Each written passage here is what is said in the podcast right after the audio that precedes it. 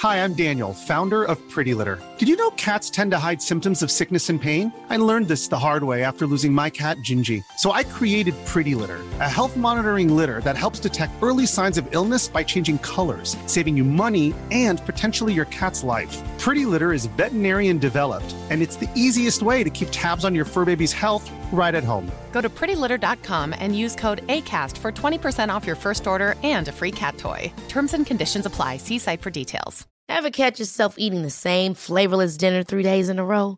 Dreaming of something better? Well, HelloFresh is your guilt free dream come true, baby. It's me, Kiki Palmer. Let's wake up those taste buds with hot, juicy pecan crusted chicken or garlic butter shrimp scampi. Mm. Hello Fresh. Stop dreaming of all the delicious possibilities and dig in at HelloFresh.com. Let's get this dinner party started.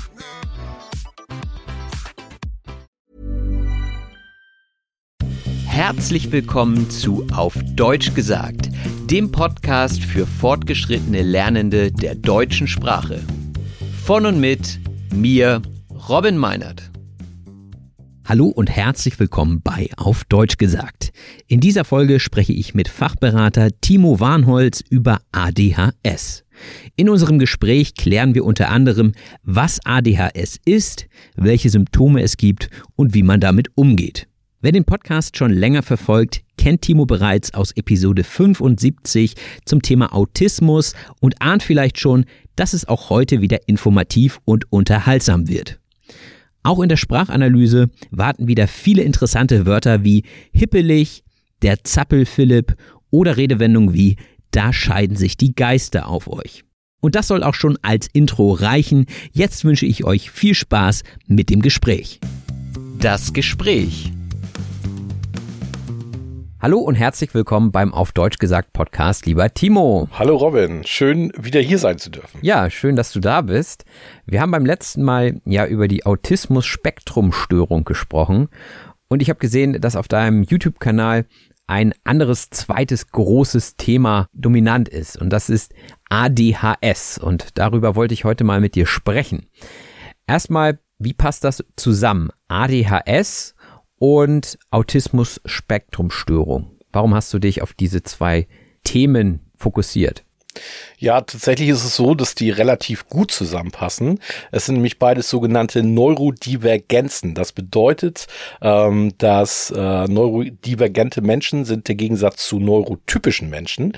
Und zwar sind das Menschen, deren Gehirnfunktion in irgendeiner Form von der Gehirnfunktion neurotypischer Menschen abweicht. Genau, und das äh, sind dann so die beiden großen ähm, Themenfelder hier, also Autismus und ADHS ähm, sind so die bekanntesten aus dieser Gruppe, ja. Mhm. Wofür steht ADHS eigentlich? Genau, also ADHS ist ja die Abkürzung für ein äh, sehr langes Wort, nämlich die Aufmerksamkeitsdefizit-Hyperaktivitätsstörung. Mhm, ja, dann gibt's ja auch noch ADS nur, ne? Genau, das ist auch, also ADS ist quasi eine Form von ADHS, nämlich die Form, in der quasi die Unaufmerksamkeit als äh, Symptombereich im Vordergrund steht. Das heißt, hier fällt in der Regel, nein, also laut Definition immer, ähm, die Hyperaktivität weg. Mhm, ja, ja, das ist eigentlich sowieso meine nächste Frage. Also wie äußert sich ADHS überhaupt? Also wir fangen mal natürlich ganz von vorne an, das ist glaube ich das Schlauste. Und ähm, da habe ich auch also diverse Bomben für deine Sprachanalyse mitgebracht. Und wir fangen erstmal wir fangen erstmal vorne an. Also ADHS ist eine Dysregulationsstörung der Exekutivfunktion. So, das bedeutet in erster Linie, dass ähm, Menschen mit ADHS ähm, Probleme damit haben, ihre Gedanken ihre Gefühle und ihr Verhalten zu organisieren, würde ich mal sagen. Das heißt, ähm, sind äh, manchmal mit äh, diesen drei Bereichen überfordert und ähm, das führt dazu, dass ähm, ja im Denken besondere Auffälligkeiten sind, in der Wahrnehmung, aber auch in den Verhaltensweisen und vor allen Dingen, und das ist ja was, was man bei äh, insbesondere ja auch Kindern äh, mit ADHS sehr deutlich sieht, ähm, in der Regulation der Gefühlsebene. Das äh, spielt oft eine besondere Rolle und stellt eine ziemlich äh, große Herausforderung erstmal für den Anfang da. Mhm. Und weiß man, woher das kommt? Ja, tatsächlich ist es so, dass ähm, ADHS eine relativ starke äh, Tendenz hat, äh, auf genetischer Ebene zu entstehen. Das heißt, äh, im Vergleich zu vielen anderen Störungsbildern, wo die Quote viel geringer ist, sagen Studien mittlerweile aus, dass ähm, die Tendenz äh, in der Genetik zu 80 Prozent zu finden ist. Das heißt, äh, die Genetik ist zu 80 Prozent an der Ausprägung später der ADHS, äh, naja, schuld will ich sagen, sie ist dafür verantwortlich. Äh, und das bedeutet wiederum, dass Menschen mit ähm, ADHS ganz oft viele andere Menschen im Familienfeld haben, die ähm, auch betroffen sind. Und äh, insbesondere Verwandte ersten Grades betrifft das. Und äh, so haben viele Menschen, die heutzutage eine Diagnose bekommen, auch schon Elternteile, die die Diagnose vielleicht früher nicht bekommen haben. Ja, also man würde das dann bei Kindern wahrscheinlich sehen, wenn sie besonders ja, hippelig, sagen wir ja im Deutschen, so im Volksmund sind. Also Hyperaktivität, da sagt man ja auch gerne mal Zappel Philipp. Wahrscheinlich ist es auch ein Wort, was du nicht so gerne hörst. Könnte ich mir vorstellen. Aber wenn ich mal so überlege, ist das nicht auch ein Stück weit normal, als Kind, dass man sehr aktiv ist. Also wenn ich jetzt mal an mich persönlich denke, ich war auch jemand, der immer die Federtasche vom Tisch geworfen hat als Kind in der Schule und nicht still sitzen konnte und so weiter. Wie erfährt man denn, wann jemand wirklich ADHS hat oder ob das noch im normalen Bereich liegt? Ja, also wir beobachten bestimmte Symptomkonstellationen. Ähm, immer dazu gehört äh, die Unaufmerksamkeit oder ähm, Aufmerksamkeitsdefizit, sagt man da ja auch so im Volksmund oft schon zu. Ähm, dann die Hyperaktivität, aber wie gesagt nicht in jedem Fall. Und ähm, dann die Impulsivität, das ist auch ein Bereich, der sehr stark ausgeprägt ist. Ähm, zur Hyperaktivität ist einmal zu sagen, dass Jungs viermal so oft von der Hyperaktivität betroffen sind als Mädchen. Und das führt auch ein bisschen dazu, dass Zappel Philipp ein Junge ist und äh, es keine Zappel Anna gibt oder sowas. Ne? Mm, mm. Ja, äh, tatsächlich ist es so, dass diese Verhaltensweisen, diese impulsiven Handlungen oder auch die hyperaktiven Handlungen oder vor allen Dingen auch die der Unaufmerksamkeit äh, dazu führen, dass die Kinder relativ relativ ähm, auffällig sind. Ähm, du sagtest ja auch, ich, ja, ich war eigentlich auch aktiv körperlich. Ähm, es ist aber so, dass es eine sehr starke Reaktion seitens der Umwelt gibt. Das heißt, äh, diese Kinder und Jugendlichen dann später oder auch Erwachsene, ähm, bis dahin geht's natürlich auch, ähm, die sind immer ein bisschen äh, ja belastet durch den Austausch mit der Umwelt, denn äh, die meisten Menschen mit ADHS finden sich selber cool. Also die ähm, haben, haben ein ganz gutes Selbstbild eigentlich und kommen kommen mit ihren eigenen Symptomen gut klar. Aber die Außenwelt, äh, die ist oft sehr irritiert durch diese Verhaltensweisen. Und ähm, das führt dazu, dass ähm, dann auch Menschen mit ADHS auch mal ja sozial ausgeschlossen werden. Ähm, Kinder, da fängt es an, dass sie nicht zum Geburtstag eingeladen werden, weil sie immer was kaputt machen zum Beispiel. Ähm, das heißt, es gibt eine spürbare Einschränkung an der Teilhabe äh, im gesellschaftlichen Leben. Und das ist ja das Thema, das wir beim Autismus auch schon hatten. Das heißt, ähm, der Leidensdruck oder diese Dynamiken mit den Mitmenschen, die führen dazu, ähm, dass ähm, Menschen mit ADHS dann oft auch so ein bisschen in Isolation geraten und so. Und ähm, das ist natürlich was, was ähm, sehr stark auch von negativer Bewertung abhängt. Und äh, dementsprechend könnte man sagen, dass die Verhaltensweisen ähm, von der Wiederholung und der Dauer auch ähm, so extrem sind, dass sie quasi schon ähm, eher als Verhaltensstörung als als Verhaltensauffälligkeit äh, wahrgenommen werden. Und ähm, dann ähm, ist es im Endeffekt so, die ja, die Dosis macht das Gift und ähm, wenn diese hyperaktiven oder impulsiven Verhaltensweisen, auch die unaufmerksamen, eine gewisse ähm, Ausprägung oder Intensität haben, dann äh, kann es sein, dass jemand mal auf die Idee kommt, da genauer hinzugucken. Und wie würde man dann genauer hingucken? Das ist tatsächlich ähm, noch immer so, dass, ähm, dass eher Beobachtungsdiagnosen sind. Das heißt, es würde zum Beispiel in der Kita auffallen, dass äh, die Kinder ja besonders äh, hyperaktiv sind, starken Bewegungsdrang haben und in der Schule ähm, sollten die Kinder durchrutschen, das passiert auch oft. Dann äh, fangen sie in der Schule also Sachen an wie äh, durch die Unaufmerksamkeit ähm, wirken sie dann extrem konzentrationslos, ähm, verschlafen immer so, also verschlafen in Anführungsstrichen äh, die Klassenarbeiten, also stellen am Ende der Klassenarbeitszeit fest, äh, sie haben noch gar nichts geschrieben, weil sie irgendwie aus dem Fenster geguckt haben oder was auch immer. Ne? Und ähm, diese ganzen Symptome werden dann halt wahrgenommen und dann kann man das Ganze quasi ärztlich abklären lassen durch eine Diagnostik und äh, die wird halt auch sehr stark durch eine Beobachtung dann äh, weiter ähm, kanalisiert und irgendwann wird der Diagnostiker dann sagen, okay, wir haben Auffälligkeiten in den Bereichen, also in der Unaufmerksamkeit sowie der Hyperaktivität als auch die impulsiven Bereiche und äh, würde dann wahrscheinlich die Diagnose stellen. Also wirklich wirklich jetzt ähm, durch, durch so Messverfahren und sowas, also ähm, wie zum Beispiel ein EEG oder so, ähm, die ADHS äh, sehr gut herauszuerkennen. Ähm, das sind so, da ist man noch so ein bisschen am Anfang. Ähm, da ist die Schweiz gerade ganz gut entwickelt, da entwickelt da tolle Verfahren. Aber ähm, in erster Linie wird über die Beobachtung der Symptome definiert. Und dann gibt es eine Diagnose und ist das jetzt auch eine Krankheit offiziell? Weil du sagtest ja eine Störung. Ist es dann also medizinisch gesehen eine Krankheit? Ja, also das, das, das ist schon so. Das ist ja auch die ähm, Problematik, die äh, in der Autismusfolge ja auch, äh, da haben wir auch kurz drüber gesprochen. Ähm, ja, es ist so, dass alles, was in diese Bereiche definiert ist, also durch die internationalen Klassifikationen und ähnliches, ähm, wird dann natürlich als äh, Krankheit auch ähm, ganz klar so beschrieben.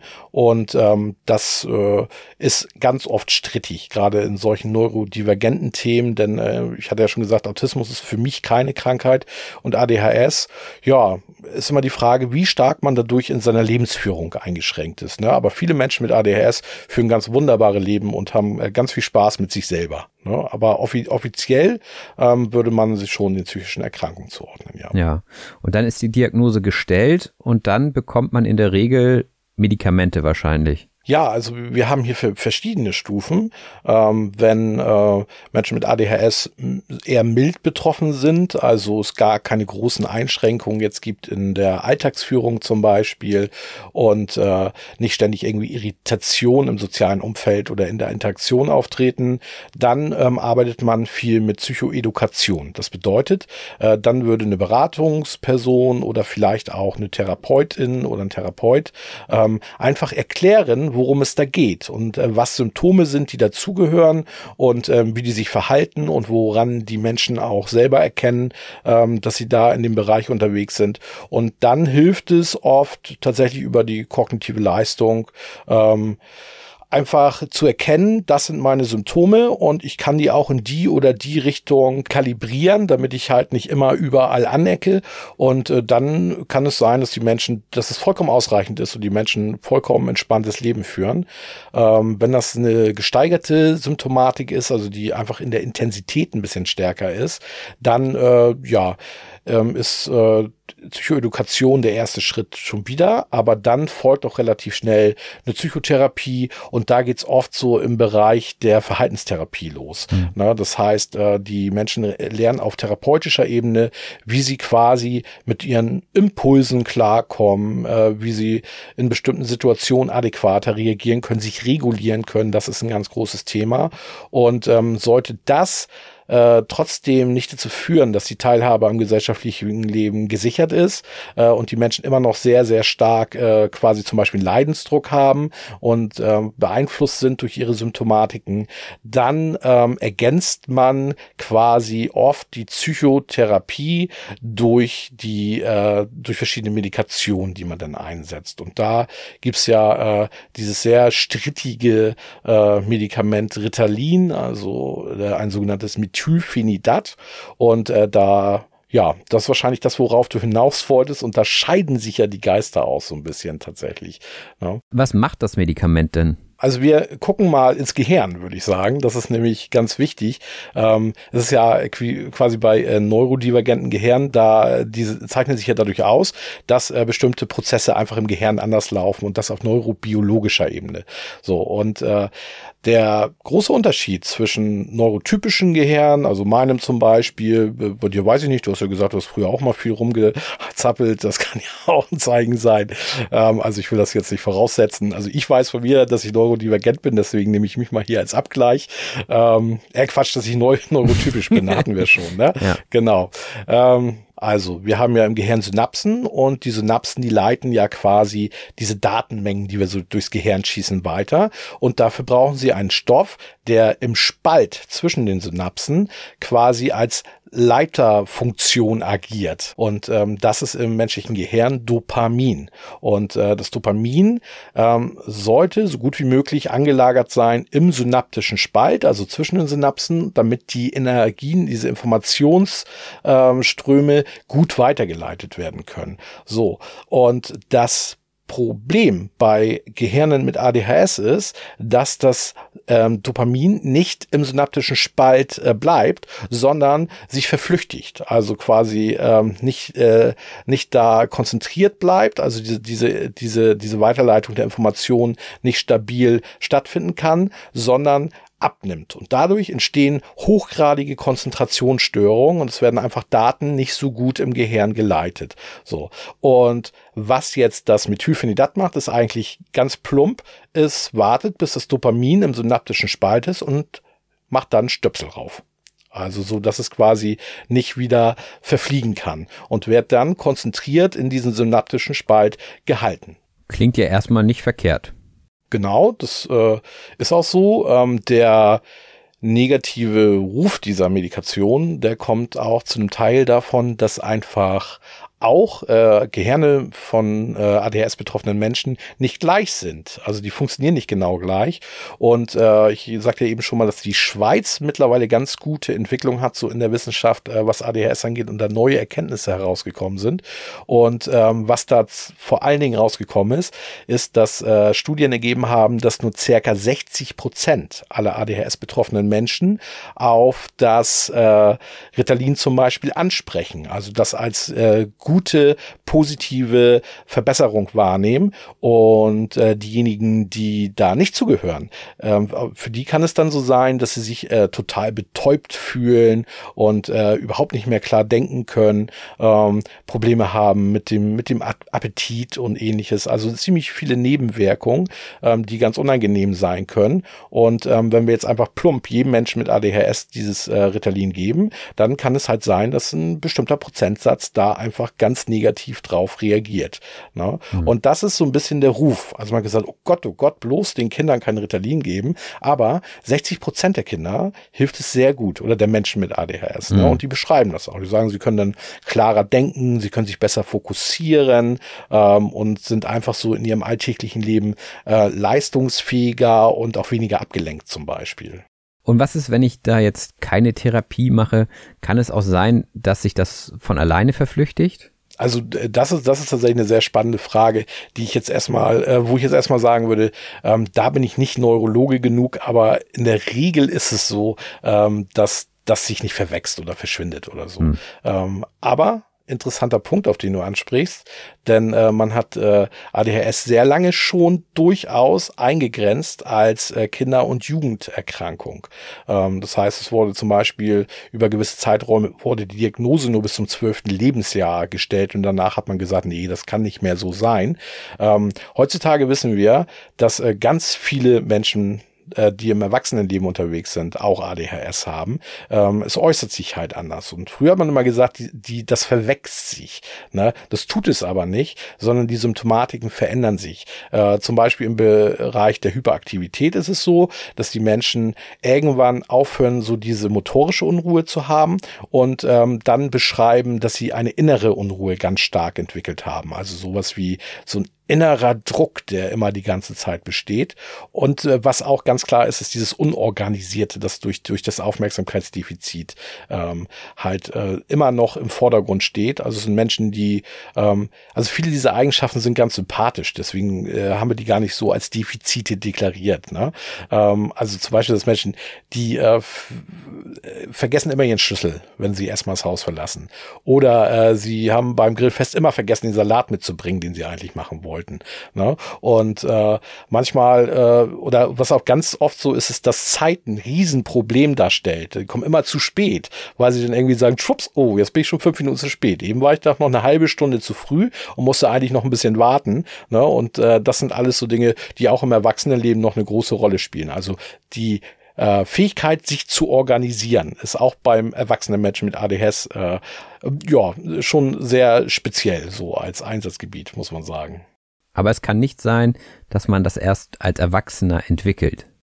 Mm, ah, auch das äh, ist tatsächlich eine Frage, die, die ist sehr wissenschaftlich. Ähm, in der Regel ähm, entwickelt sich äh, ADHS im Kinder- und Jugendalter. Ne? Also, also erst im Kindesalter und ähm, es wird natürlich dann manchmal nicht erkannt und dann plötzlich als erwachsener Mensch bekommt man die Diagnose mit 35 oder so. Hm. Na, das passiert, das passiert schon, ja. Okay.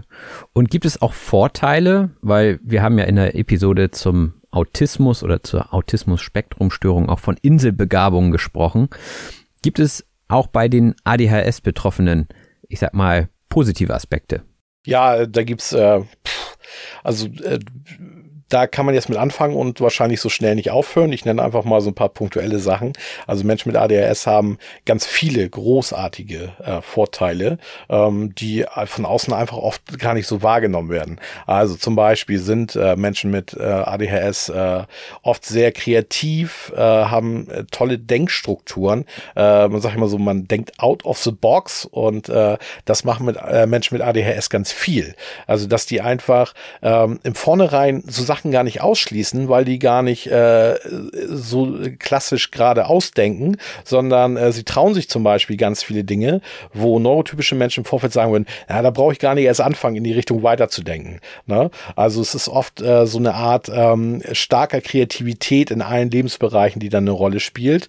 Ich begegne ganz vielen Menschen mit ADHS, die äh, ganz tolles Feingefühl haben für andere Menschen. So, ne? Das ist auch was, was man ganz oft äh, auch äh, den, den Menschen so zuordnet, so diese, diese Feinfühligkeit. Und ähm, ja, die trauen sich einfach was. Das ist, das ist ganz cool. Also ich weiß, ähm, diese, diese Leidenschaft, also tatsächlich für ADHS, ist so selber in meiner Kindheit schon entstanden, weil ich Freunde hatte, die da einfach von betroffen waren. Und äh, die haben mich immer sehr animiert. Also die haben mich auch rausgeholt, so aus meinen Komfortzonen und sowas. Und ich fand die immer super spannend und habe ganz viel und gerne Zeit mit denen verbracht. Und äh, das ist heute immer noch so. Also mir liegen tatsächlich auch äh, Kinder äh, sehr am Herzen, wenn sie stark betroffen sind. Das, das löst irgendwas in mir mir aus. Das finde ich absolut super irgendwie. Und ähm, ja, dann gibt es auch tatsächlich so Sachen im Bereich der Wahrnehmung und da gibt es eine ganz große Fähigkeit, das ist der sogenannte Hyperfokus. Und äh, grundsätzlich ist es so, dass ähm, Menschen mit ADHS Probleme haben, guten Fokus zu setzen, also in der Wahrnehmung und eher mit ganz vielen verschiedenen reizverarbeitenden Prozessen unterwegs sind und ganz viel wahrnehmen. Ähm, und dann schaffen sie es, manchmal in einem ganz bestimmten Themenbereich eine, eine unmenschliche Konzentrationsfähigkeit zu erbringen, obwohl ja eigentlich Konzentration ein Riesenproblem ist. Ne? Und äh, das sind Bereiche, die die Menschen besonders cool finden. Also das heißt, da geht's äh, um Interesse und darum, was Spaß macht. Deswegen äh, ist es so, dass viele ähm, stark ADHS betroffene Menschen ihre Energie nicht so gut auf die Schule leiten können, ähm, aber dann auf irgendein spezielles Hobby. Und äh, deswegen sind äh, ADHS betroffene Menschen oft in so Kreativberufen extrem erfolgreich. Dieser Hyperfokus führt dazu, dass die sich manchmal 24 Stunden mit einer Kleinigkeit, mit irgendeinem Feld, äh, mit einem Gebiet oder sowas beschäftigen können. Und äh, in der Zeit äh, gehen die auch nicht auf Toilette oder essen was oder so. Na, also das, das ist schon so, dass es auch dann irgendwie oft damit endet, dass die einfach einschlafen oder vom Stuhl klappen. Aber ähm, äh, eine ziemlich, ziemlich beeindruckende Eigenschaft, die äh, auf jeden Fall viele auch gut ausnutzen können.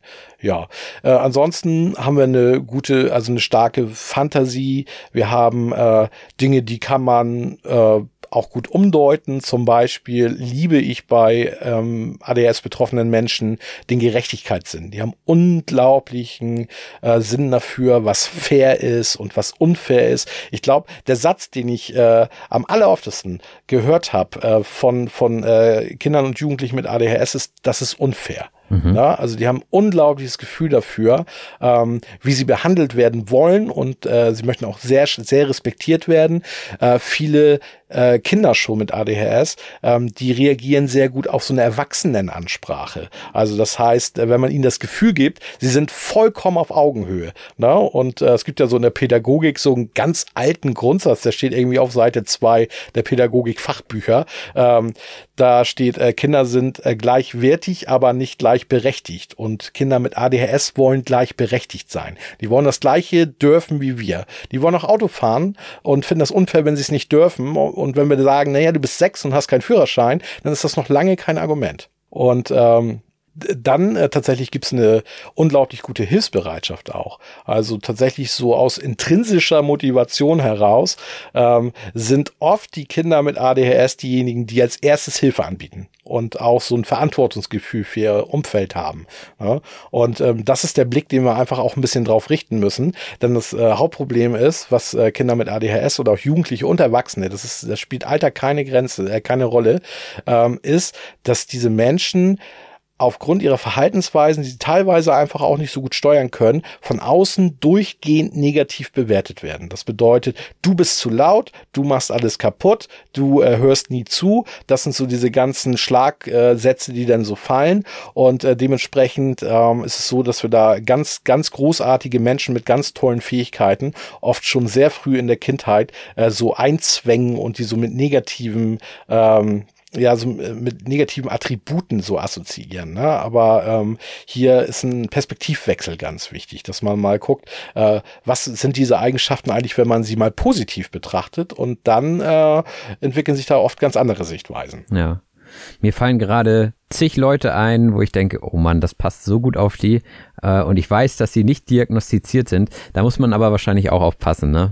dass man jetzt nicht äh, zwei Dinge erkennt, irgendwie auch der kommt immer zu spät und der ist furchtbar kreativ, der hat ADHS. Ähm, das ist wahrscheinlich auch zu kurz gedacht.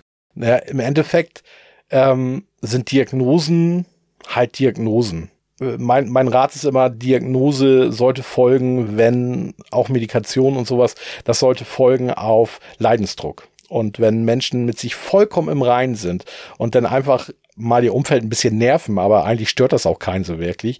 Äh, was sollen die damit in der Diagnose? Das ist ja einfach auch die Frage. Also ähm, es gibt äh, in der in der Kindheit und Jugend gibt es ein paar sehr sehr gute Gründe dafür, sich eine Diagnose zu holen. Zum Beispiel, damit man die Schulzeit überlebt.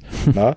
Denn ähm, wir haben ja hier eine gigantische Konzentrationsschwäche äh, und äh, wenn wir hier keine, äh, also in der Schule sagt man ja Nachteilsausgleiche aushandeln dafür und mal gucken, wie wir das um Umfeld so ein bisschen besser an diese Kinder anpassen können, dann sind die ganz stark benachteiligt. Und ähm, das führt dann dazu, ähm, gerade wenn man äh, noch nicht auf die Idee gekommen ist, dass es ADHS sein könnte, dass äh, hochintelligente Kinder mit einem Aufmerksamkeitsdefizit als unintelligent wahrgenommen werden. Ne? Oder vielleicht sogar kognitiv eingeschränkt im schlimmsten Fall. Und ähm, Deswegen ist es manchmal sehr wichtig, dass eine Diagnose da ist, damit man dann auch die Helfersysteme oder die Anpassungsmaßnahmen gut aufbauen kann. Ja, das war schon wieder sehr informativ. Vielen herzlichen Dank. Hast du vielleicht noch einen letzten Tipp zum Thema Umgang mit Betroffenen? Ja, also ähm, da kann ich tatsächlich sagen, dass es oft äh, ganz sinnvoll ist, wenn man ähm, auf so diese überschwängliche Emotionalität gar nicht so anspringt. Ne? Denn äh, das hatte ich ja am Anfang gesagt, äh, Menschen mit ADS haben halt manchmal Probleme, ihre Impulsivität und ihre Emotionen zu kontrollieren. Und äh, dann wird es oft schlimmer, wenn man ähm, dann selber emotional reagiert. Und äh, insbesondere bei Kindern und Jugendlichen ist das so. Und ähm, da ist so mein Grundsatz immer, Gewalt erzeugt Gegengewalt. Das heißt, äh, wenn wir jetzt äh, in so einer emotional hochtrabenden Situation auch emotional werden, dann äh, ja, potenziert sich das Ganze und dann entwickeln wir uns quasi in so eine Auseinandersetzung, die tatsächlich auch die meisten neurotypischen Menschen dann auch nicht gewinnen, weil sie ähm, ja irgendwann auch äh, keine Lust mehr haben, sich auseinanderzusetzen. Und ähm, bei den ADS-betroffenen Kindern, Jugendlichen, Erwachsenen ist dann auch egal, äh, die ziehen durch. Ne? Die wollen dann auch wirklich ihr, ihr auf ihr Recht kommen und sie wollen, dass es anerkannt wird. Und ähm, deswegen sind so Konfrontationen auch oft nicht so sinnvoll und deswegen kann man Sachen auch auf sachlich betrachten, mal einen Schritt zurückgehen. Ähm, ich würde in Bezug nochmal auf Kinder und Jugendliche sagen, ähm, es ist sehr, sehr sinnvoll und das sollte man auch machen, wenn man Kinder im Umfeld hat oder auch Jugendliche, ähm, die regelmäßig zu loben und positiv auf die zuzugehen. Denn die meiste Zeit ihres Lebens werden sie irgendwie negativ von außen beurteilt ne? und hören die ganze Zeit, äh, wie, wie nervig sie sind und wie laut.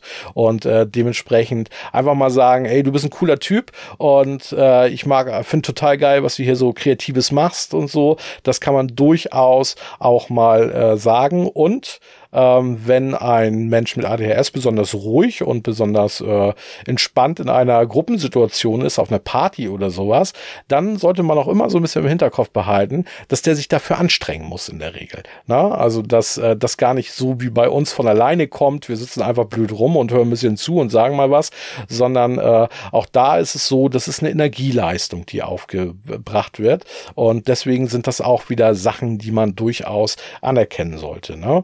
Ähm, ähm, genau, nochmal ganz spezifisch auf Kinder äh, abzielend macht es immer Sinn, ähm, selber nicht so emotional in, in, in Situationen reinzugehen, sondern immer erstmal versuchen, sachlich auf Augenhöhe, so komisch das in Bezug auf Kinder klingt, ähm, erstmal die Situation ähm, zu erklären. Ne? Also warum das jetzt gerade vielleicht in die Hose gehen kann, äh, warum eventuell gleich die Küche brennt und das tatsächlich dann äh, so erklären. Äh, wir sagen ja auch in der Pädagogik gibt es ja so diesen, äh, diese, diese Lernform vom Lernen durch Einsicht, also dadurch, dass ich verstehe, was da passiert. Und das kann man mit ADS-Betroffenen sehr gut machen, anstatt äh, zu rufen, ey, pass mal auf, nimm da mal, nimm die Hand weg, fass das nicht an. Ne? Einfach mal ganz ruhig erklären, warum es auch vielleicht nicht so eine gute Idee ist, das anzufassen. Hm. Ja?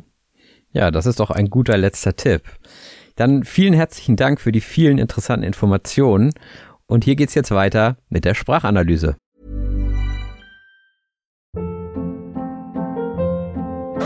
Hold up. What was that? Boring. No flavor. That was as bad as those leftovers you ate all week. Kiki Palmer here, and it's time to say hello to something fresh and guilt-free. Hello Fresh. Jazz up dinner with pecan-crusted chicken or garlic butter shrimp scampi. Now that's music to my mouth. Hello Fresh. Let's get this dinner party started. Discover all the delicious possibilities at hellofresh.com.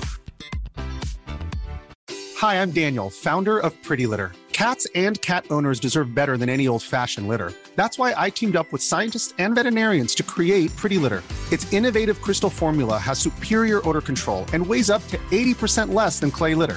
Pretty Litter even monitors health by changing colors to help detect early signs of potential illness. It's the world's smartest kitty litter. Go to prettylitter.com and use code ACAST for 20% off your first order and a free cat toy. Terms and conditions apply. See site for details. Die Sprachanalyse. Und da sind wir auch schon in der Sprachanalyse, dem Teil des Podcasts, in dem wir gemeinsam durch den relevantesten Wortschatz aus dieser Episode gehen. Dazu findet ihr wie immer ein kostenfreies Handout in der Beschreibung zu dieser Episode. Und wenn ihr dies geöffnet habt, dann kann es auch schon losgehen mit dem Thema der Episode, und zwar die ADHS. Die ADHS ist die Aufmerksamkeitsdefizit-Hyperaktivitätsstörung. Ein sehr langes Wort und ich denke, da haben wir lang und breit drüber diskutiert, was das genau ist. Dementsprechend wisst ihr jetzt auch, was es bedeutet. Also wir benutzen meistens die Abkürzung ADHS, weil es eben so ein langes Wort ist.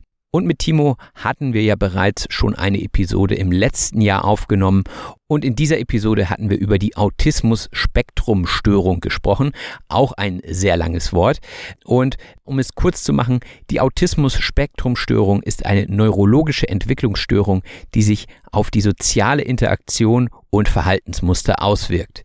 Wenn ihr mehr dazu wissen wollt, dann hört gerne noch einmal in die Episode mit Timo rein. Leute mit ADHS oder auch Autismus-Spektrumstörung sind neurodivergent, sagte Timo. Neurodivergent ist eine Person, deren neurologische Entwicklung oder Funktionsweise von der als typisch angesehenen Norm abweicht. Und dann gibt es also neurodivergente Menschen und es gibt auch neurotypische Menschen. Neurotypisch ist also eine Person, deren neurologische Entwicklung oder auch Funktionsweise der als typisch angesehenen Norm entspricht. Also wenn ihr keine Krankheiten in diesem Bereich habt, seid ihr neurotypisch. In dieser Episode ging es ja aber um Neurodivergenz und ganz speziell um die ADHS. Und da fragte ich Timo, wie sich die ADHS denn äußern würde. Und mit wie äußert sich ADHS meine ich, wie kommt es zum Ausdruck, also wie zeigt es sich, welchen Effekt hat es und woran kann man sehen, dass eine Person ADHS hat. Und unter anderem wirkt es sich stark auf die Aufmerksamkeit aus. Manchmal kann man sich einfach nicht so gut konzentrieren und ist dann unaufmerksam. Ein weiteres Merkmal ist die Hyperaktivität. Die Hyperaktivität ist eine übermäßige Bewegung und Unruhe. Wir haben auch gesagt, dass jemand rumzappelt. Wenn also jemand einen starken Bewegungsdrang hat und die ganze Zeit durch den Raum läuft zum Beispiel und ja, Dinge anfasst und Dinge kaputt macht und so weiter, das können alles Anzeichen von Hyperaktivität sein. Dann sprach Timo auch noch von einer Dysregulation. Und da waren auch noch weitere Fachbegriffe dabei, die ich so im Detail hier gar nicht aufgreifen will, weil es hier wirklich um relevanten Wortschatz geht, den ihr auch im Alltag gebrauchen könnt. Und die Dysregulation ist da das Wort, wo ich sage, okay, das fällt vielleicht gerade noch in den Bereich. Also die Dysregulation ist eine Störung in der Fähigkeit, Emotionen, Impulse oder auch Verhalten zu regulieren. Das steckt ja auch schon im Wort. Also dys heißt immer, dass da etwas anders ist.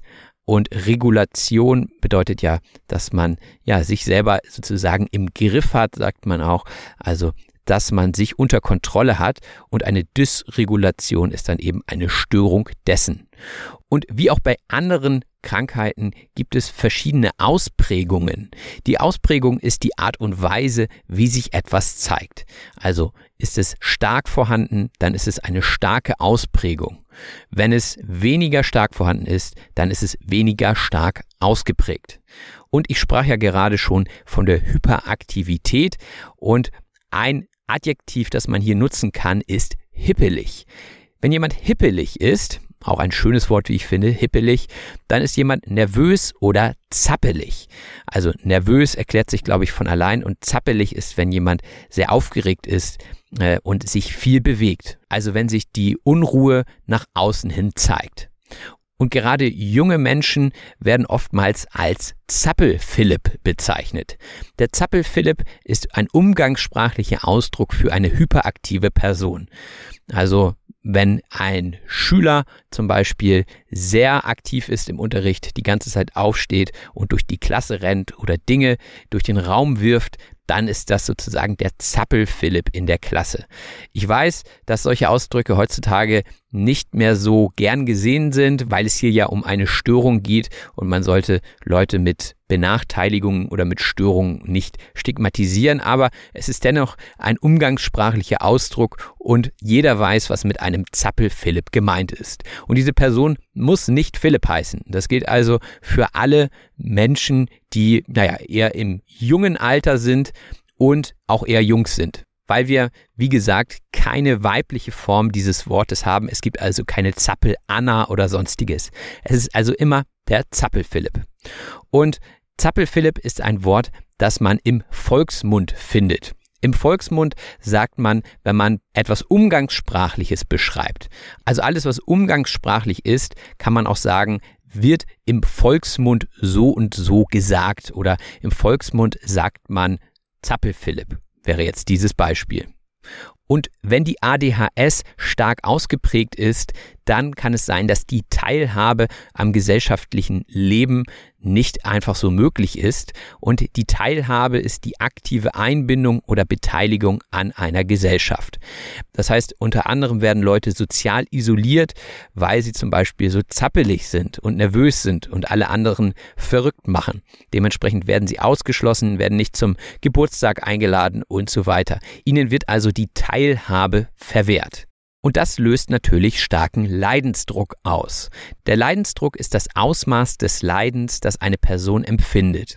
Das heißt, wenn eine Person ADHS hat und es ihr nichts ausmacht, dann braucht sie eigentlich auch keine Therapie. Aber wenn der Leidensdruck da ist und immer höher wird, dann sollte man sich in eine Therapie begeben. Man könnte also auch hier sagen, die Dosis macht das Gift. Die Dosis macht das Gift ist eine Redewendung, die sagt, dass die Wirkung einer Substanz oder eines Verhaltens von der Menge oder Häufigkeit abhängt. Die Dosis macht das Gift, sagt man deswegen auch häufig, wenn man zum Beispiel Alkohol trinkt. Da sagt man auch, naja, ein Glas ist nicht so schlimm, die Dosis macht das Gift. Und so ist es auch bei vielen anderen Dingen. Man sollte nie zu extrem sein, man sollte nie zu viel von einer Sache konsumieren, denn die Dosis macht das Gift. Oftmals wird die ADHS bereits im Kindesalter festgestellt und da gehen viele Kinder noch in die Kita bzw. die Kindertagesstätte. Das ist eine Einrichtung zur Betreuung und Förderung von Kindern, also so eine Art Kindergarten. Denn bereits im Kindesalter fällt auf, ob sich solche Symptome, die auf ADHS hinweisen könnten, zeigen. Wenn die Kinder dann in die Schule kommen, fällt es oftmals dadurch auf, dass sie durchrutschen, sagte Timo. Ich glaube, er meinte durchfallen in diesem Sinne, denn durchrutschen verstehe ich etwas anders als er. Es kann aber in beide Richtungen verstanden werden. Also, durchrutschen könnte man definieren als eine Prüfung nicht bestehen. Ich bin durchgefallen, würde ich an dieser Stelle aber eher sagen. Oder ich bin durch die Prüfung durchgerasselt, könnte man auch sagen. Man könnte aber auch bei einem erfolgreichen Schüler oder einer Schülerin sagen, dass sie einfach so durchrutscht durch die Schule. Das heißt, sie hat überhaupt keine Probleme. Also beim Wort durchrutschen müsst ihr immer auf den Kontext achten. Was möchte die Person denn jetzt gerade sagen? Ist es eher durch Erfolg geprägt oder ist das dadurch geprägt, dass die Prüfung oder eine Klassenarbeit nicht bestanden wird? Wenn man es eindeutig sagen will, dann könnte man sagen, diese Person fällt durchs Raster. Das heißt, diese Person, ja, passt nicht in das Schema, geht nicht nach dem Muster und dementsprechend fällt sie durch das System. Sie ist also in dem System nicht erfolgreich. Bei der ADHS geht es auch viel um Wahrnehmung. Wahrnehmen heißt etwas mit den Sinnen erfassen oder erkennen. Also die Person selbst nimmt ihre Umgebung vielleicht etwas anders wahr. Sie nimmt ihr eigenes Verhalten anders wahr als die anderen.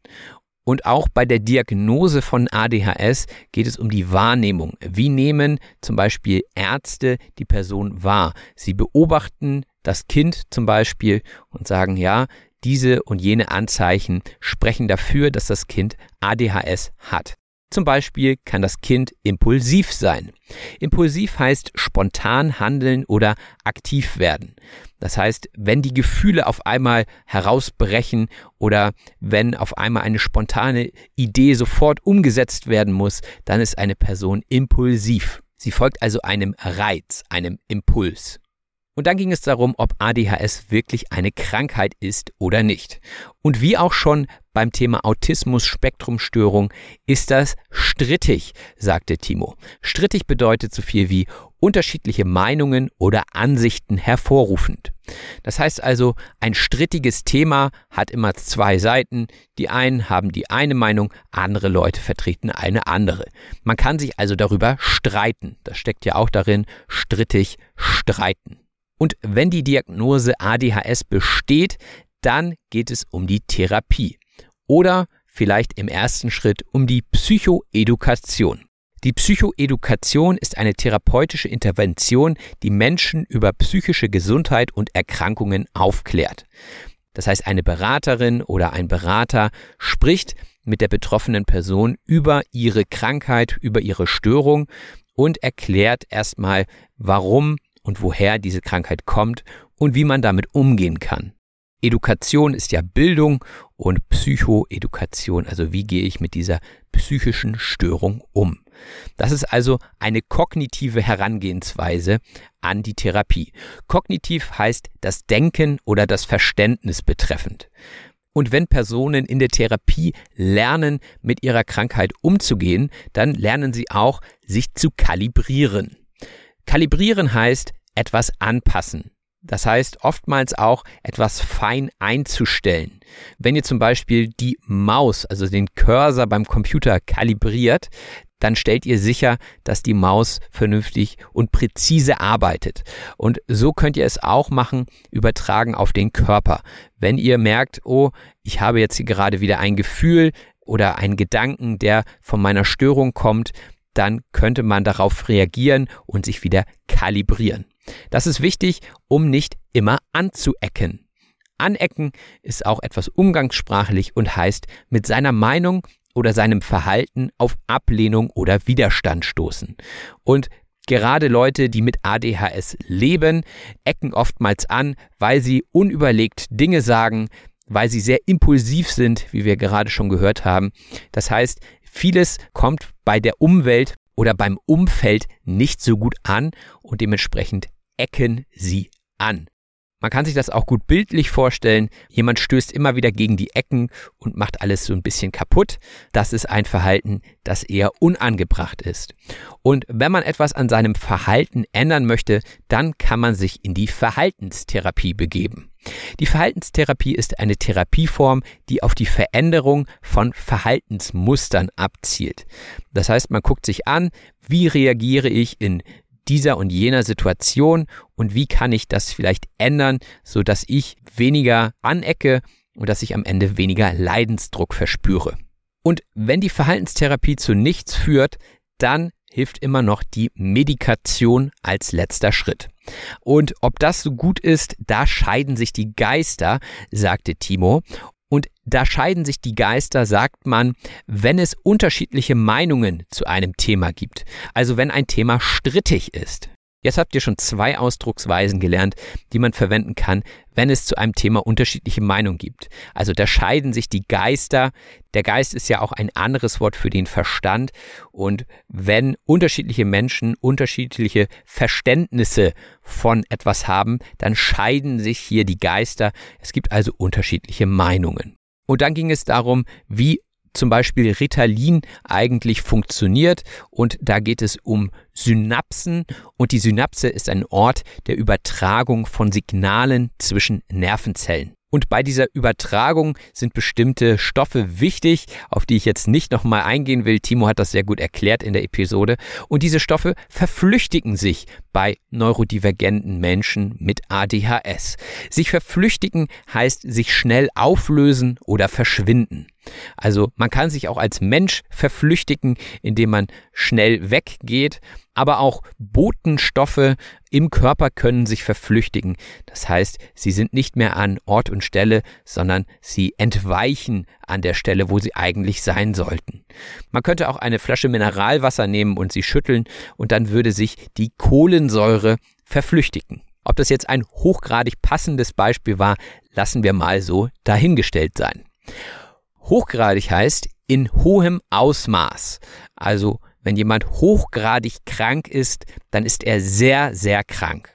Wenn jemand hochgradig für einen Arbeitsplatz ausgebildet ist, dann ist er genau richtig an diesem Arbeitsplatz. Er hat also die beste Vorbildung, die beste Eignung für diesen Platz. Er ist also hochgradig geeignet. Und ich hoffe, dass meine Erklärungen hier hochgradig hilfreich für euch sind und nicht zu plump sind. Plump heißt nämlich unbeholfen oder ungeschickt. Wenn jemand also plump ist, ja, dann ist er wie ein Elefant im Porzellanladen, sagt man auch. Und das ist eine Redewendung, die wir benutzen, wenn jemand, ja, aneckt die ganze Zeit. Das Wort hatten wir ja vorhin auch schon. Wenn sich also jemand so verhält, wie man es nicht tun sollte in dieser Umgebung. Also wie ein Elefant im Porzellanladen. Ihr könnt euch einen Elefanten vorstellen, der in einen Porzellanladen, also in einen Laden voller Teller und Tassen, die leicht zerbrechlich sind, geht und dort alles kaputt macht. Dementsprechend wäre eine Person, die sich so verhält, ziemlich plump. Aber zurück zum Ritalin. Das Ritalin setzt sich wie ein Stöpsel vor die sich verflüchtigenden Stoffe und sorgt dafür, dass sie weiterhin zwischen den Synapsen bleiben. Der Stöpsel ist ein kleiner Gegenstand zum Verschließen einer Öffnung. Wenn ihr zum Beispiel in der Badewanne sitzt, braucht ihr auch einen Stöpsel, um das Wasser in der Badewanne zu behalten, denn sonst würde es sich verflüchtigen. Also der Stöpsel ist dieses kleine runde Ding, was ihr oben auf das Rohr drückt, sodass das Wasser nicht entweicht. Und am besten, ihr steckt den Stöpsel richtig rum hinein, denn verkehrt herum würde es wahrscheinlich nicht klappen. Verkehrt heißt falsch oder nicht richtig. Bereits in der letzten Episode habe ich dieses Wort erklärt, aber verkehrt ist wirklich so ein typisches Wort, das wir als Muttersprachlerinnen und Muttersprachler verwenden, um falsch auszudrücken. Also das nächste Mal, wenn ihr falsch sagen wollt, dann benutzt doch einfach mal das Wort verkehrt. Und auch Leuten Ritalin zu geben, die darauf nicht ansprechen, wäre verkehrt. Auf etwas ansprechen heißt in diesem Zusammenhang auf etwas entsprechend reagieren. Das heißt, jeder Körper reagiert anders und spricht anders auf Medikationen an. Gerade in der Pandemie haben das sicherlich viele erlebt. Die eine Person bekommt eine Impfung und wird danach zum Beispiel krank für ein, zwei Tage. Die nächste Person verträgt das Medikament gut und spricht einfach anders auf dieses Medikament an. Dementsprechend reagiert jeder Körper anders auf Medikamente und spricht anders auf sie an. Aber wie alle Medikamente haben natürlich auch Medikamente gegen ADHS Nebenwirkungen. Zum Beispiel kann man sich betäubt fühlen. Betäubt ist der Zustand des gedämpften Bewusstseins oder der Empfindung. Also wenn ihr zum Beispiel nicht merkt, dass euch jemand kneift, dann ist diese Stelle betäubt. Oder wenn ihr zum Zahnarzt geht und ein Zahn soll gezogen werden, dann werdet ihr in diesem Bereich örtlich betäubt. Das heißt, ihr merkt dann nichts mehr und wahrscheinlich ist euch auch etwas schwummrig und ja, dadurch, dass ihr betäubt seid, ist euer Bewusstsein bzw. eure Empfindung gedämpft. Die Nebenwirkung, sagte ich gerade, die Nebenwirkung ist eine unerwünschte Reaktion einer Behandlung oder Medikation. Das heißt, eigentlich nehmt ihr ein Medikament, weil ihr gesund werden wollt, aber auf der anderen Seite gibt es eben Effekte, die wiederum nicht so gut sind für euren Körper. Dementsprechend ist bei jedem Medikament eine lange Liste, ein sogenannter Beipackzettel dabei, der darüber aufklärt, welche Nebenwirkungen ein Medikament haben kann. Und jetzt könnte man ja auf die Idee kommen, ach, wir lassen das alles mit den Medikamenten. Das wird sich schon verwachsen. Wenn die Person erwachsen ist, dann wird sie also keine Probleme mehr mit zum Beispiel ADHS haben. Genau das meint nämlich sich verwachsen, also sich mit zunehmendem Alter selbst regulieren. Und das war ja meine Frage im Gespräch, verwächst sich das nicht einfach? Denn ich zum Beispiel war auch sehr aktiv früher und bin jetzt ruhiger geworden. Also verwächst sich das nicht? Und Timo sagte, naja, eher nicht. Also man muss da schon etwas dagegen tun und auch bei Erwachsenen kann ADHS auftreten und hier würde es sich eher in der inneren Unruhe zeigen. Also nicht in der Hyperaktivität, sondern in der inneren Unruhe. Und das bedeutet, dass diese Personen ein Gefühl der Nervosität oder Unruhe im Inneren verspüren. Und ich glaube, dass das zu einem bestimmten Grad auch normal ist in unserer heutigen Gesellschaft, dass viele Leute unter Stress stehen, nervös sind und dementsprechend innere Unruhe verspüren. Also wenn sie denken, oh, ich muss noch das machen und ich muss noch jenes machen, ich muss noch einkaufen, ich muss noch die Wohnung putzen und so weiter, das drückt sich also auch in innerer Unruhe, also in Nervosität aus. Und dann ging es im Gespräch darum, welche positiven Aspekte denn die ADHS mit sich bringt. Und ich fragte nach zum Beispiel einer Inselbegabung. Aber die Inselbegabung, die gehört zur Autismus-Spektrumstörung. Trotzdem hier nochmal die Erklärung zur Vollständigkeit. Also die Inselbegabung ist eine außergewöhnliche Fähigkeit oder ein Talent in einem bestimmten Bereich, während andere Bereiche beeinträchtigt sein können. Wie gesagt, das trifft nicht auf die ADHS zu, Hier sind es andere Fähigkeiten, wie zum Beispiel die ausgeprägte Feinfühligkeit. Die Feinfühligkeit ist die Fähigkeit, subtile Signale oder Empfindungen wahrzunehmen und darauf zu reagieren. Also Personen mit ADHS können einem eher sagen, ah, hier in diesem Raum ist gerade eine ganz schlechte Stimmung und ohne dass jemand irgendetwas Negatives geäußert hat. Also diese Feinfühligkeit, hm, da kenne ich auch ein, zwei Leute, die das extrem haben und ich weiß nicht, ob diese ADHS diagnostiziert sind, aber es wäre ein Indiz dafür. Und Timo sagt, ihm liegen die Menschen mit ADHS ganz besonders am Herzen. Am Herzen liegen heißt sehr wichtig sein oder eine Herzensangelegenheit sein. Das heißt also, wenn euch jemand am Herzen liegt oder wenn euch etwas am Herzen liegt, dann ist die Person oder diese Sache euch besonders wichtig. Und ein weiterer interessanter Aspekt von ADHS-Betroffenen ist die Fähigkeit zum Hyperfokus. Der Hyperfokus ist eine intensive Konzentration oder Vertiefung in eine bestimmte Aktivität oder ein Thema. Und das hat Timo ja mit ein paar Beispielen sehr deutlich gemacht, wie das in der Praxis aussehen kann. Und oftmals kann man Schwächen auch umdeuten in Stärken. Das ist auch ein Tipp für euch, wenn ihr denkt, ach, ich kann das nicht und das nicht und das sind meine Schwächen. Überlegt doch mal, könnte ich diese Schwäche nicht auch umdeuten in eine Stärke? Umdeuten heißt nämlich etwas auf eine andere Art und Weise interpretieren. Das heißt, wenn ihr zum Beispiel im Beruf etwas langsam arbeitet, dann könntet ihr es auch umdeuten und sagen, ich arbeite sehr gewissenhaft. Ja, ich mache alles sehr ordentlich und so könntet ihr auch eine Schwäche als Stärke umdeuten. Eine weitere Stärke von Menschen mit ADHS ist der ausgeprägte Gerechtigkeitssinn. Der Gerechtigkeitssinn ist das Bedürfnis, Gerechtigkeit zu erkennen und anzustreben. Das heißt, es soll also fair zugehen, erst dann sind die Menschen zufrieden. Und ein Teil, der auch wichtig dabei ist, ist, dass man auf Augenhöhe ist. Auf Augenhöhe sein heißt, sich in einer Situation der Gleichwertigkeit oder des gegenseitigen Respekts befinden. Das heißt, es gibt keine Hierarchie, sondern beide stehen auf derselben Höhe, gucken sich sozusagen in die Augen, natürlich nur metaphorisch, denn für die Körpergröße kann man ja nichts, also man ist gleichwertig, das bedeutet auf Augenhöhe. Und man könnte auch sagen, man ist gleichberechtigt. Gleichberechtigt heißt mit den gleichen Rechten oder Möglichkeiten ausgestattet. Ein großes Thema ist hier auch immer die Gleichberechtigung von Geschlechtern, also zum Beispiel, dass Frauen gleichberechtigt sind und dementsprechend im Beruf genauso viel verdienen wie Männer. Das ist öfter mal ein Thema, das in den Medien diskutiert wird. Denn das Ziel ist natürlich, dass alle gleichberechtigt sind. Menschen mit ADHS haben oftmals eine sehr hohe intrinsische Motivation für etwas. Intrinsische Motivation bedeutet die Motivation, die aus dem Inneren einer Person kommt, basierend auf persönlichen Interessen oder Werten. Das heißt, ich bin intrinsisch motiviert, diesen Podcast zu machen.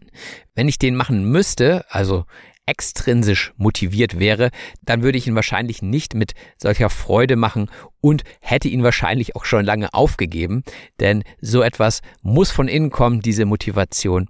Und das braucht man gerade, wenn man Projekte startet. Man muss intrinsisch motiviert sein. Da darf zum Beispiel Geld keine Rolle spielen. Etwas spielt keine Rolle, sagt man, wenn etwas nicht relevant oder keinen Einfluss hat.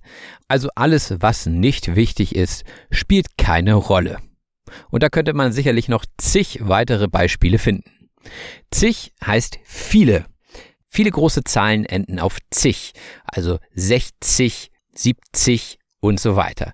Dementsprechend sind das viele. Aber ich glaube, wichtig ist auch nochmal zu sagen, dass wenn ihr jetzt einen Aspekt aus diesen verschiedenen Verhaltensmustern bei euch wiederfindet, dass ihr dann nicht direkt ADHS diagnostizieren könnt, schon gar nicht bei euch selbst. Das wäre zu kurz gedacht. Zu kurz gedacht heißt eine Denkweise oder Entscheidung, die nicht alle Aspekte oder Konsequenzen berücksichtigt. Das heißt, wenn ihr nur kurz nachdenkt, dann kommt ihr vielleicht auf ein Ergebnis oder eine Idee, die noch nicht so ausgereift ist, die nicht zu Ende gedacht ist, sagt man auch im Deutschen. Dementsprechend wäre das zu kurz gedacht. Und nicht jeder braucht eine Diagnose. Wichtig ist, dass ihr mit euch selbst im Reinen seid. Mit sich selbst im Reinen sein heißt, sich selbst akzeptieren und mit sich selbst im Einklang sein. Man könnte auch sagen, man ist zufrieden mit sich.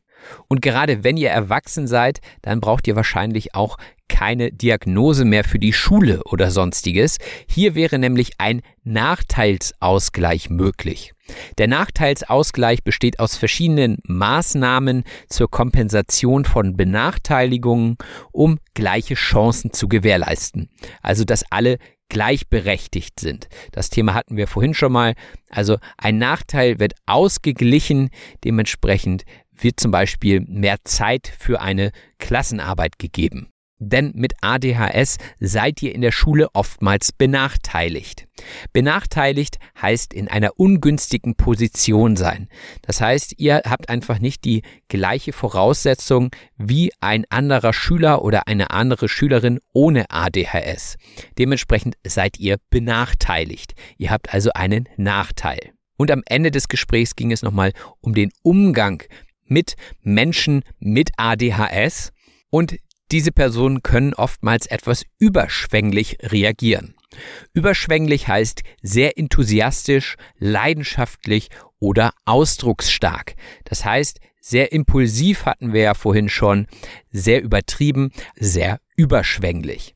Und wie sollte man darauf reagieren? Schon gar nicht mit Gewalt. Denn Gewalt erzeugt Gegengewalt.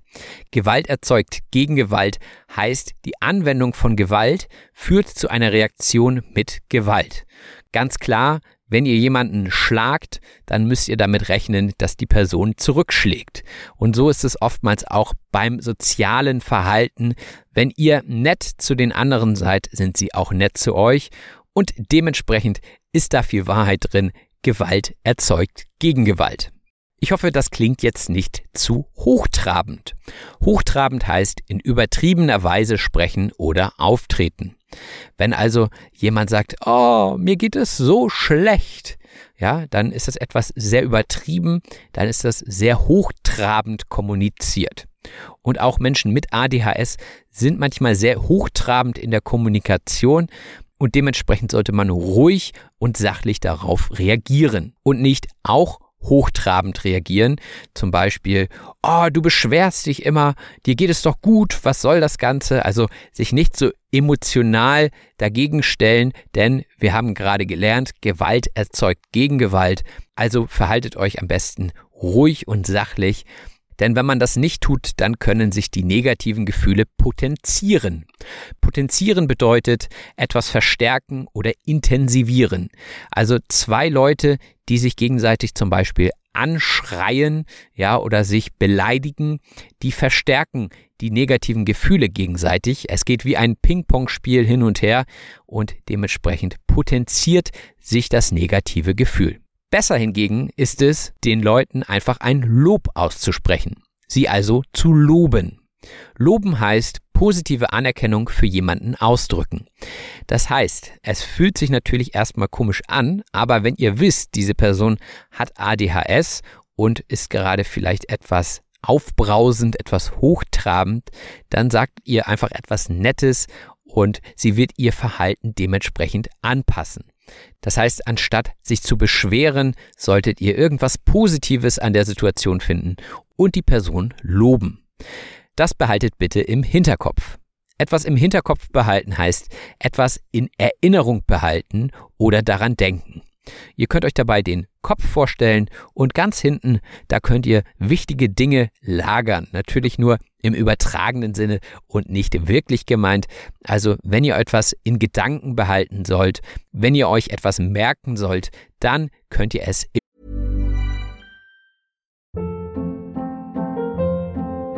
Hold up. What was that? Boring. No flavor. That was as bad as those leftovers you ate all week. Kiki Palmer here, and it's time to say hello to something fresh and guilt-free. Hello Fresh. Jazz up dinner with pecan-crusted chicken or garlic butter shrimp scampi. Now that's music to my mouth. Hello Fresh. Let's get this dinner party started. Discover all the delicious possibilities at hellofresh.com. Hi, I'm Daniel, founder of Pretty Litter. Cats and cat owners deserve better than any old fashioned litter. That's why I teamed up with scientists and veterinarians to create Pretty Litter. Its innovative crystal formula has superior odor control and weighs up to 80% less than clay litter. Pretty Litter even monitors health by changing colors to help detect early signs of potential illness. It's the world's smartest kitty litter. Go to prettylitter.com and use code ACAST for 20% off your first order and a free cat toy. Terms and conditions apply. See site for details. Im Hinterkopf behalten. Denn wenn man solche Dinge nicht im Hinterkopf hat, dann können Situationen mit Personen mit ADHS in die Hose gehen. In die Hose gehen heißt, etwas klappt nicht oder geht schief. Und ihr könnt euch das sehr gut vorstellen, wenn ihr in die Hose macht, dann ist das keine gute Sache. Also eine Situation geht in die Hose, wenn sie schief geht. Und das ist doch eine schöne Einsicht. Ich hoffe, ihr hattet auch ein paar Einsichten in dieser Episode zum Thema ADHS.